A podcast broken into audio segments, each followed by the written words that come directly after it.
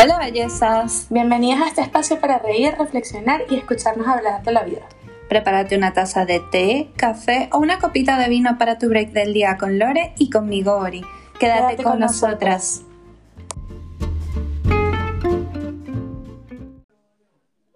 Hola, ¿cómo están? Bueno, este, primero que nada, empezando por todo, pues vamos a agradecer eh, a todos los, los lindos comentarios que nos han dicho y a las personas que nos están siguiendo y nos están apoyando. La verdad es que, bueno, yo sigo diciendo lo mismo, este, estoy súper feliz porque nos están dando mucho amor y para nosotros es muy importante porque igual, no sé, nos llena. Entonces, bueno, no sé si tú quieres decir algo, Ori.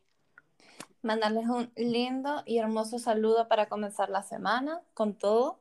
Mandarles mucho amor a todas esas personitas nuevas que han estado llegando y agradecerles a todos por nada, por todas las críticas buenas, por todos los mensajes de amor. Así que nada, hoy el tema que vamos a hablar es sobre la pandemia. Eh, cómo nos ha afectado. Bueno, esto comenzó a nivel mundial en diciembre de 2019. En Europa comenzó, sí, y en Europa como en enero de 2020, febrero. Y claro, por lo menos acá en Chile, recapitulando con Lore, claro, nosotras nos acordamos cuando empezó en marzo, el 16, fue cuando empezó a decir como mm, el apocalipsis total. Sí, nosotras estábamos sacando la cuenta porque incluso este, el día 8, que fue el 8 de marzo, nosotras fuimos a la, a la Marcha de la Mujer y, o sea, había un montón de gente, estábamos ahí, o sea, como que era un ambiente totalmente normal. Y como dos días después, tres días después, empezó como todo el coronavirus, no sé qué y tal. Eh, bueno, no sé si en tu empresa, pero en mi empresa empezaron a armar protocolos, entonces como que eh, el primer protocolo era eh, usar las mascarillas, después nos mandaron usar guantes, después como que teníamos que ir eh, a trabajar unos y otros no. Fue como bastante choqueante. Sí, totalmente. Bueno, yo me acuerdo de ese 8 de marzo, justo Javi venía de Pucón y me contó que en el aeropuerto vio gente con mascarilla. Y eh, obviamente como, ¿qué le pasa a esta gente, por Dios? Y claro, el día siguiente, esa semana, empezamos a ver que sí, llegó el primer caso acá en Chile, empezó a, a- en ese psicoterror colectivo y el 16 de marzo no volvimos más a la oficina. Claro. Así como, Eh, cuenta. sí, cuenta. No, no cuenta tú. No, nada, que el 16 me acuerdo que con una compañera fuimos, buscamos archivadores, fue como todo, no, no, hay, hay que llevarnos todas las plantas, cada una para su casa, y bueno, eh, básicamente como que no, desde ese momento no volvimos a trabajar más en la oficina, hasta ahora. Ah, sí, es que fue una locura. De hecho, yo no sé si esto te lo he contado, pero yo rumbié literalmente el último, la última carrete el, el sábado, Sí, sí me contaste, Antes de que cerraran. Santiago, yo fui a carretear porque cumplía años un- uno de los muchachos que estudiaba en la universidad, amigo de un amigo. Y fuimos a carretear y, o sea, la discoteca estaba hasta el tope, o sea, una locura. ¿Quién iba a Y pensar que iba a ser la última rumba del año? Claro, El del año y, y del siguiente, porque yo no he rumbeado más después de eso. No, ¿verdad? Es que todavía no han abierto las discotecas. Claro, igual creo que si vuelven a abrir, o sea, no sé, no sé si saldría así como a carretear, ahí tendría que ver cómo es la cosa. Pero cuéntame tú, cuando empezó el colapso, ¿qué hiciste? Mira, ¿Cómo, mira, cómo te fue? Mira, acordándome como de los primeros meses, nada, el psicoterror total, caos colectivo, eh, que hay que hacer un mercado grande. Yo en ese momento estaba viviendo con mi hermana, su pareja, y en ese momento todavía Javi estaba como, venía y se quedaba de vez en cuando, pero no, no estábamos como totalmente eh, eh, viviendo. Y me acuerdo que esos, esos días se quedó un poco en mi casa porque, por todo esto. Y claro, un mercado gigante porque iba a quedar la cagada. Me perdonarán la expresión. Eh, comprando mascarillas. Bueno, nada, yo no tenía oficina en mi casa, no tenía un espacio. Y obviamente el comedor con impresora, papeles a tope. Para los que no saben, yo soy administradora y los administradores acumulamos demasiado papel y carpetas. Entonces, claro, esos primeros meses para mí a nivel de, de trabajo fue adaptarme a ver cómo podíamos hacerlo porque es como para volverse loco. Claro.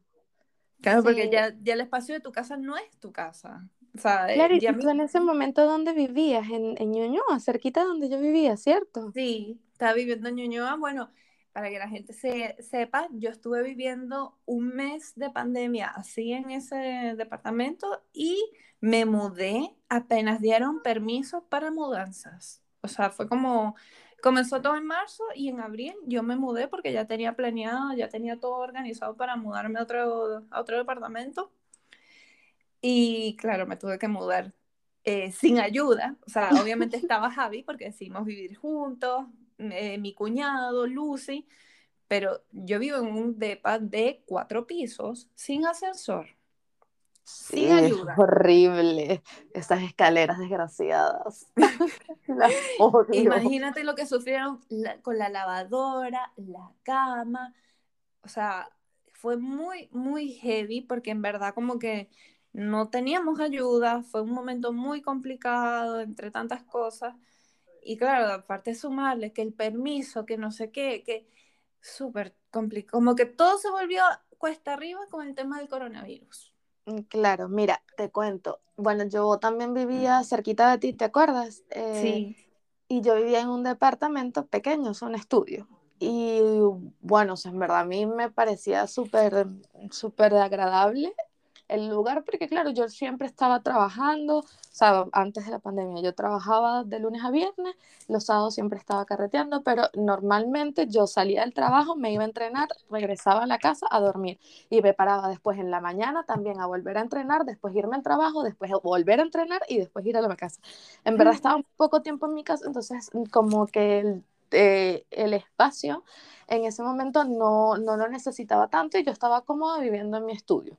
La cosa es que cuando nosotros nos en cuarentenan, de la manera como nos cuarentenaron, o sea, a mí me dio una cosa, Ori, que yo no sabía, no sabía qué hacer, porque todo lo tenía como, o sea, mm, estaba, eh, era como obvio, un espacio abierto, un, un- un- perdón, ay, como un estudio, y tenía, claro, la cama, el living y la cocina, todo era como un mismo espacio, tenía todo, o sea, es como que literal tenía la computadora encima, las cosas del trabajo encima y la, la mesa, como que eh, a mí se me hizo un poco complicado en ese momento.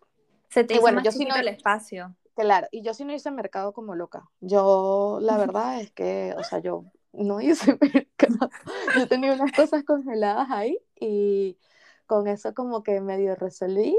Eh, le, recuerdo que le había pedido el favor a un amigo, porque claro, mm, yo antes de que, de que entráramos en cuarentena total, yo había ido para, me había ido de viaje para Brasil y Argentina. Y resulta que yo, yo estaba, tenía gripe y entonces a mí me mandaron a cuarentena, yo me hice el PCR y, y, obviamente no quería salir hasta que no me diera el resultado del PCR. Y como en ese momento todo estaba tan lento, el PCR me duró dos semanas para que me lo dieran.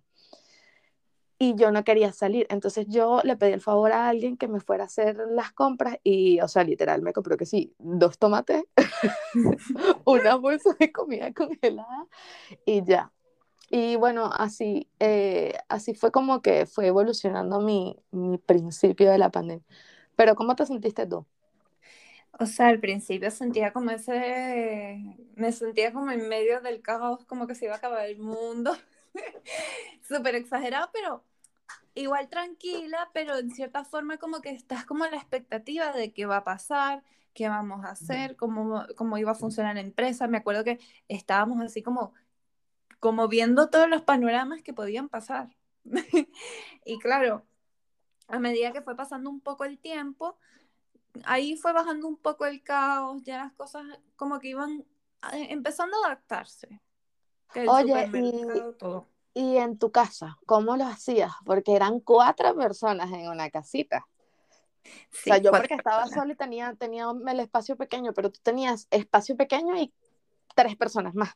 Menos mal no O gato.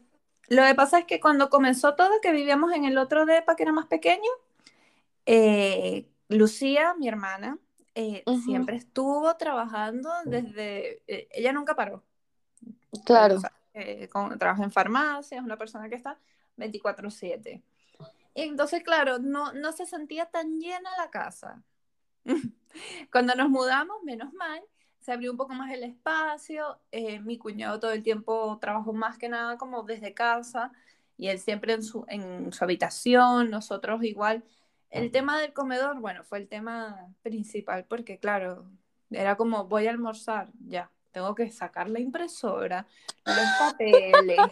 Te lo juro, una tarde me puse a llorar de la cantidad de papeles y era como no aguanto esto. Porque claro, una cosa es que yo dejé la- el montón de papeles en la oficina, pero después, ¿sabes? Están allá, yo vengo a mi casa a descansar, pero ya cuando lo tienes todo en tu casa, no.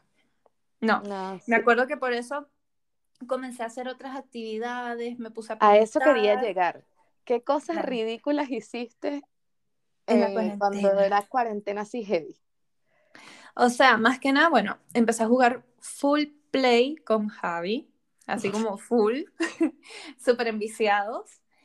Eh, me puse a pintar, porque en cierta forma me ayudaba mucho a drenar, pasar el fin de semana como relajada en ese aspecto. Eh, pero eso sí, lo que tuve de activa antes de la pandemia se me eliminó completamente. Estuve so- totalmente sedentaria, como hasta septiembre estuve de sedentaria. Hacía de vez en cuando yoga, pero no tanto. Y comer. Comer, hacer recetas de pan. Creo que muchos hicieron recetas de pan en la cuarentena. Ah, yo no hice nada de eso. No, pero no, tú eres un caso especial. Yo sé que tú no cocinas. No, yo no hice Pero- nada de eso. Pero sí sé de mucha gente porque a cada rato en Instagram veía que sí, pancito por aquí, pancito por allá. Y yo, ah, bueno, no soy la Eh, única. ¿Y bailaste TikTok? Me bajé TikTok. Lo bajé. ¿Y Lo bajé, pero nunca, nunca bailamos. de ti, ti? No, el de. Nos, nos quedamos pegados viendo los videos de Blinding Lights, ¿sabes? Ujú. De, de Weekend, que ta, ta, ta, ta. Como que nos quedamos pegados con eso. ¿Y a ti? ¿Cómo evolucionó Mm. tu cuarentena? Bueno, al principio, este, yo, claro, yo entrenaba mucho antes, entonces yo al principio dije, nada, yo aquí voy a estar en mi casa, trabajo, entreno, trabajo, entreno, y así tal cual. Yo trabajaba, entrenaba, trabajaba, entrenaba, o sea, yo estaba trabajando y arriba hacía burpees, me paraba dos segundos y hacía burpees. En verdad, estaba regia, de verdad, me salieron hasta cuadritos y todo. Pero eso fue, eso fue como los dos primeros meses. Claro, Después descubrí que yo podía salir clandestinamente y dar una vueltica por ahí. Entonces hacía como que, ah, bueno, salí, daba una vueltica, trotaba por ahí, pero en la manzana. Y nada, después me dio por hacer todos los retos habidos y por de, de, de Instagram y, y cosas, esos challenges que te daban. Entonces, que si el de la cerveza, que si el de nadar, eh, hacer que estás nadando en la casa. Yo tengo por ahí todos esos videos. Que si el hay que publicarlos. Ay, no, qué vergüenza. El de saltar, el de todos, todos, los, todos, todos los que te puedes imaginar, los hice. Y después me dio por una, un tiempo que, que la meditación. La meditación en verdad me ayudó, pero, o sea, me estresaba. Era, era me- comiquísimo, porque yo empezaba a meditar y después como que me estresaba y me molestaba porque, claro, como en el departamento donde yo vivía, eh, las paredes son muy finitas. Entonces escuchaba al tipo de al lado jugando fútbol, o sea, play, en FIFA, esa verga. Y, y me estresaba y me molestaba porque él no me permitía a mí eh, meditar. Pero yo saltaba la cuerda. Y yo soy pésimo saltando la cuerda, pero saltaba la cuerda, hacía burpees, eh, saltaba para arriba, saltaba para abajo, as- y hice, hice bailoterapia. O sea, el vecino, mi vecino de al frente de, de en ese departamento, de verdad, literal, él pasaba, él gozaba una bola conmigo, porque yo bailaba sola en mi casa. Yo agarraba la almohada y empezaba a bailar y sí. bailaba con la almohada. riendo con la almohada. Ajá. O, o, o me compraba una botella de vino y empezaba con mi botella de vino uh, por toda la casa y caminaba por el- Ah, hubo un día que me dio por hacer 100 metros en la casa. Como 100 metros. porque tú sabes que Lilian Tintori en la cuarentena, ella decidió que ella iba a trotar el, unos 10K dentro de su casa. Entonces ella daba como 10, dio como 27 mil vueltas dentro de su casa. Y yo dije, bueno, si ella puede, yo también voy a hacer lo mismo. Y yo me puse a hacer eso, pero, mm, o sea, di 20 vueltas. Obvio, me mareé. Es como dar vueltas en círculo. Di 20 vueltas y vas a comprarme una cerveza. Ah, porque tenían la, la licorería al frente y entonces la licorería nunca cerró, obviamente. Entonces bajaba a comprarse, bajaba a comprar cristal, eh, pues cristal no, ¿cómo se llama esta? La corona y, y me tomaba mi coronita.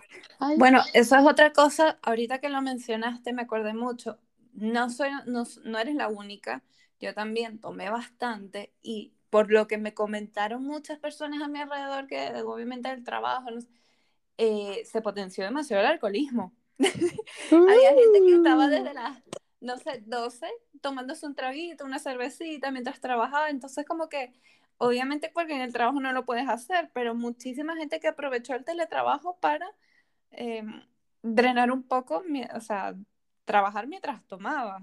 Claro, yo hacía eso, yo trabajaba y me tomaba mi cervecita. Tan claro. o sea, las licorerías se forraron igual. Sí. sí, sí, sí. Y bueno, después, ¿qué tal? ¿Cómo te fue a ti con estas benditas cuarentenas dinámicas? Bueno, para, contarle un poquito a la gente, la gente que no vive acá en Chile, eh, acá en septiembre, octubre empezaron a liberar un poco. Que yo me acuerdo que para mi cumpleaños en octubre me fui a Tunque, que es una playa por acá cerca. Y nada, obviamente hay cierto, eh, ¿cómo se dice? Como que mm, no estaba 100% convencida de andar saliendo, la verdad.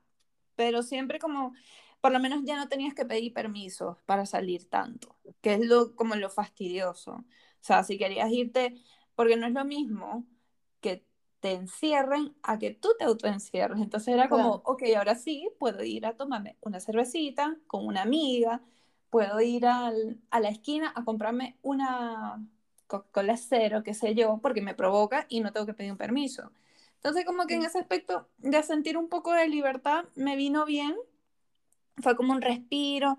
Aparte que siento que retomé un poco más como la ida a la oficina, que no es que no me guste el teletrabajo, me encanta porque ahora le he encontrado como la dinámica, porque no todo el mundo le encuentra la dinámica a esta forma de trabajar, pero eh, igual sí hace falta la gente. No de llegar acá y decir como, no, es que me encanta trabajar en mi casa encerrada, no quiero ver a la gente de mi trabajo, no, me encanta sociabilizar, yo no soy una persona de muchísimos amigos y la verdad es que me hizo falta esa conexión y siento que como que de septiembre a diciembre la retomé un poco más. Bueno, yo apenas, bueno, es que tú sabes cómo soy yo, yo soy más pata caliente, apenas dijeron libertad, yo me fui, uh, me fui para la playa, me vine para acá, me vine para allá, fui, a fiestas clandestinas. Sí, yo, me acuerdo que igual tú salías un montón, que yo decía, ay, no voy a ver a Lorian porque esa debe estar con un gentío sin PCR. Yo, ah, mira, yo me, me fui para el Garrobo, me fui para Viña, me fui para esto. De verdad que yo apenas dijeron libre, yo, yo me volví libre. Y aunque cuando también estábamos en cuarentena, también salía de vez en cuando. Eh, pero, o sea, es que no sé. Ah, bueno, como que yo me mudé después del departamento, me mudé a un otro departamento un poco más grande, que es en donde vivo ahora, y como que mis salidas eran más que nada, ah, bueno, mis sábados eran lo máximo, e iba para la feria. Yo nunca voy para la feria, a mí ni siquiera me gusta eso, pero eran mis salidas. Salida de, de, como le digo, salida de doñitos, de viejitos. Pero sí, o sea, cuando, a mí, cuando dijeron libertad, yo literalmente... Aprovechaste. aproveché. Bueno, ¿sabes qué? a cerrar. Yo en ese momento, no sé, yo creo que como hasta diciembre, yo estaba un poco más aprensiva con el tema, porque era como, no, ¿cómo voy a salir? ¿Qué inconsciencia? No sé qué. Y ahorita, no sé qué, desde enero como ahora, que es como, obvio la gente tiene que salir, obvio la gente tiene que trabajar, tienen que ganar de algo. Entonces, como lo que pasa es que hay un límite que yo creo que uno tiene que tener súper claro, que es que hay que autocuidarse. Y es como lo más importante. Yo puedo ir a ver a mis amigas, yo puedo, pero no sé, un ejemplo, si yo me junto con amigas hoy o mañana, yo sé que los papás de Javi, porque son personas mayores, no los voy a ver el próximo fin de semana, aunque estén vacunados. Claro. Es como un equilibrio que yo creo que debiese existir como, ya, yo voy a salir, pero, pero también tengo que cuidar a la gente, tengo que resguardar a los míos. Entonces me lavo las manos, mascarilla, no sé. Claro. Sí, o sea, yo siempre ando con un pote de Lysol. Sí, lo sé, lo sé. yo cuando me monto en el metro, Ori, yo agarro y empiezo a echar a todo el mundo. No me fío que esto esté sanitizado y empiezas a bañar a la gente. Ay, pero es que a mí me da miedo el coronavirus. Entonces yo sanitizo, yo agarro el Lysol, me, lo agarro del, de, la, de la pega y me lo llevo en la cartera y Bañas a todo el mundo. Sí, yo sí, yo no sé si esas personas no se van bañado bien, entonces le echo. No, y sabiendo cómo es, la, cómo es el metro, mira, pero retomando un poco, porque claro, esto fue todo el verano que fue de libertinaje, la pasamos bien, incluso tú y yo pudimos viajar. Claro, usted se fue para Cancún y llegó doradita. Llegué doradita. ¿Cómo fue que llegaste? ¿Te fuiste? Eh, me fui, mira, justo antes de que todo colapsara. Fue como eh, me fui a comienzos de marzo y regresé a mediados. Y me acuerdo que en abril nos volvieron a encerrar. Mm, sí. Porque no, en marzo, en marzo, creo que a mitad de marzo nos, nos volvieron otra vez a confinar. Claro, es que como que fue ya finales de marzo más o menos, que volvieron a, a encerrarnos. Eh, menos mal, yo creo que igual dentro de todo había una un cierto nivel de preparación comparado con el encierro del año pasado. sí, porque el del año pasado yo de verdad me iba a volver loca. Claro, y entonces era como nadie sabía cómo se iban a hacer las cosas. Ahorita obviamente estaba complicado, pero ya se podía sobrellevar. Se podía sobrellevar un poco. Pero nada, igual yo creo que este, este último encierro a mí por lo menos me pegó un poco más que el del año pasado te puedo decir.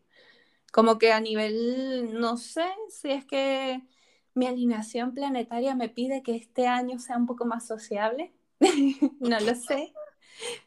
Pero, pero sí, es que a mí el año pasado no me pegó tanto. Y este, este em, último encierro, siento que me vino un poco más encima el tema de no convivir con gente del trabajo, no, no, no sociabilizar tanto, como que siento que fue más pesado. ¿Extrañas a la gente, querida? Sí, a la, a la gente del trabajo que escucha este podcast, sí, los extraño porque no es lo mismo tratar con la gente por WhatsApp, solo por trabajo, que estar en el día a día ahí como, ay, nos tomamos un café o hacemos sobremesa en el almuerzo ¿sabes? como que te da una amplitud de la gente. Entonces no los ves a todos como trabajo. Claro, sí. Eso ¿Y Tú? Bueno, es que ya yo estoy trabajando presencial, entonces ya yo sí quiero volver al teletrabajo. Este. yo creo que debería ser un equilibrio, como Ay, no, a mí un par de días. a trabajar en mi casa. Bueno, pero en sí, ¿Qué has aprendido tú? ¿Qué has sentido que te ha cambiado a ti este, este año así de pandemia? Mira, este año de pandemia, eh, bueno, me hizo darme cuenta que no necesito tantas cosas para poder vivir. O sea, yo en verdad soy un poco compradora compulsiva, tú lo sabes, todo el mundo lo sabe, todo el mundo que me conoce sabe que yo tengo 200 mil pares de zapatos. Sigo comprando 200 mil pares de zapatos, pero me he dado cuenta de que, o sea, no, no los necesito, pero igual los compro. Eh, eh, bueno, también ay, ah, me di cuenta que detesto a la gente y que me gusta estar metida en mi casa, aunque también me gusta carretear. Y no sé qué otra cosa. bueno, así que yo por lo menos siento que este año de encierro, bueno, porque eso sí no lo comenté antes, en septiembre que fui mm, a hacerme un chequeo y todo esto, me di cuenta que aumenté como 10 kilos. que no lo esperaba y empecé como de septiembre a ahora a empezar a hacer más autocuidado conmigo.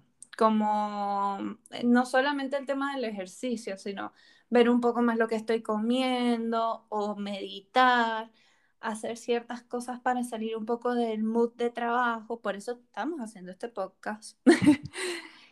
He aprendido mucho también como de manejar un poco el tema de separar la casa del trabajo, como ese espacio. ¿Y cómo, lo lleva, ¿Y cómo lo llevaste con la, tu relación de pareja? Mira, eso es muy bueno porque yo siempre le digo a Javi, nuestra relación empezó con el caos.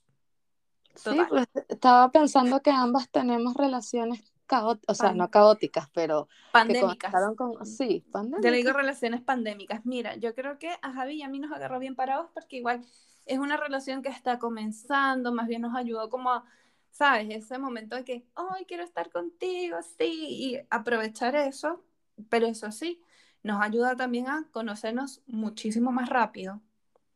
Y obviamente hay unos ciertos saltos que uno da que es como porque no solamente ha visto lo bueno, también hemos visto lo malo. Lo que pasa es que obviamente, en cierta forma, hemos podido conocernos muchísimo más, tanto la, la luz como sombra. Entonces, siento que nos ha firmado más como pareja, como decir, sí, me gusta esto, te acepto con tus cosas oscuritas y con tus cosas claritas, por así decirlo. Qué lindo. ¿Y tú? igual, igual, bueno, yo literal, este, empecé mi relación en pandemia, literal, literal. Y, o sea, claro, cuando, cuando empezó todo, igual ya cada uno como que, no sé, cada uno estaba en su casa y eso, entonces era tranquilo. Pero la segunda cuarentena, cuando nos volvieron a encerrar nuevamente, mm, como que decidimos pasarla juntos y lo mismo, o sea, como que vimos las cosas buenas, las cosas malas y ha sido difícil igual, porque hay que apoyarse. Y... Es que no es fácil. No.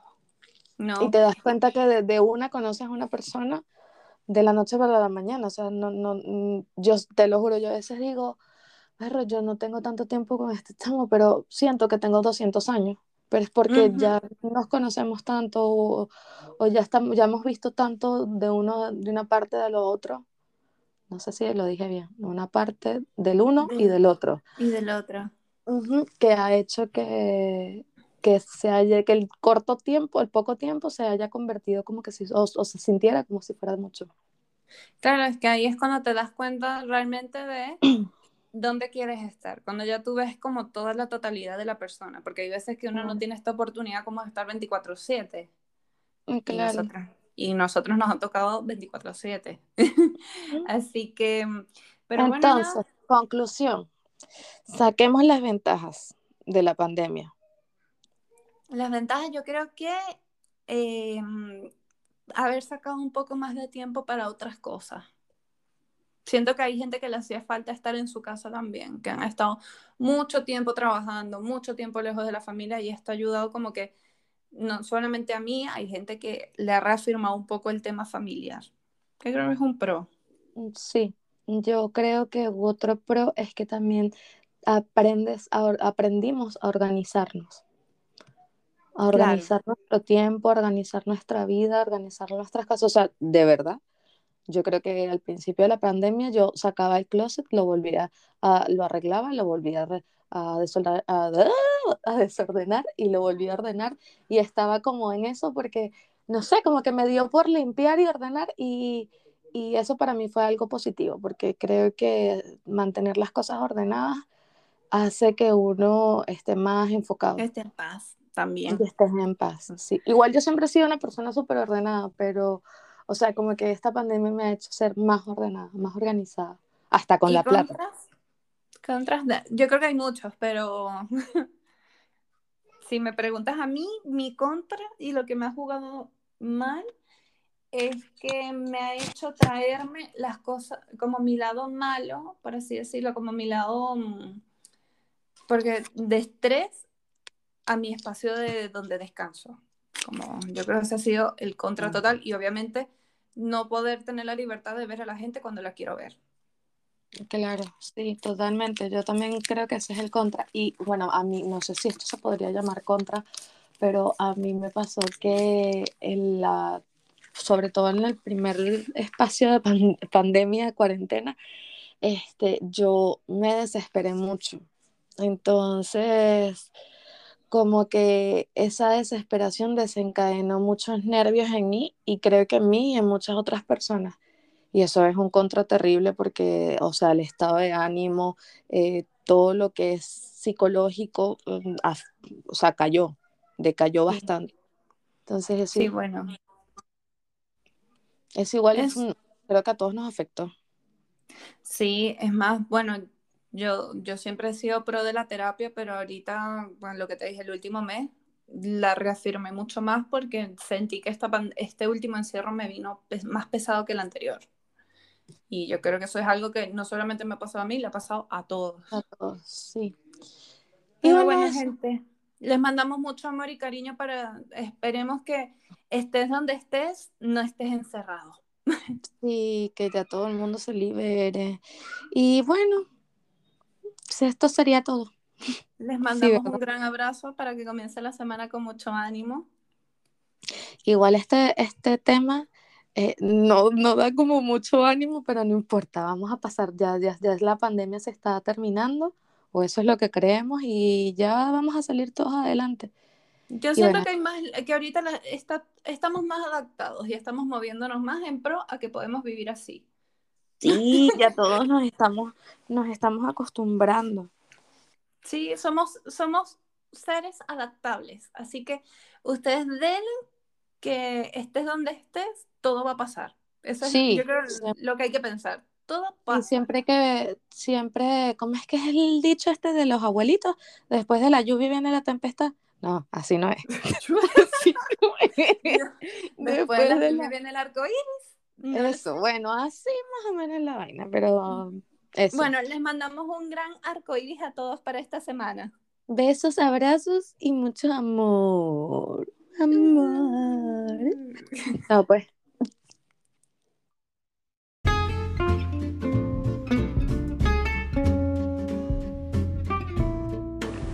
Queremos agradecerte por habernos escuchado, haberte quedado hasta el final. No olvides seguirnos por Instagram y te deseamos una muy linda semana.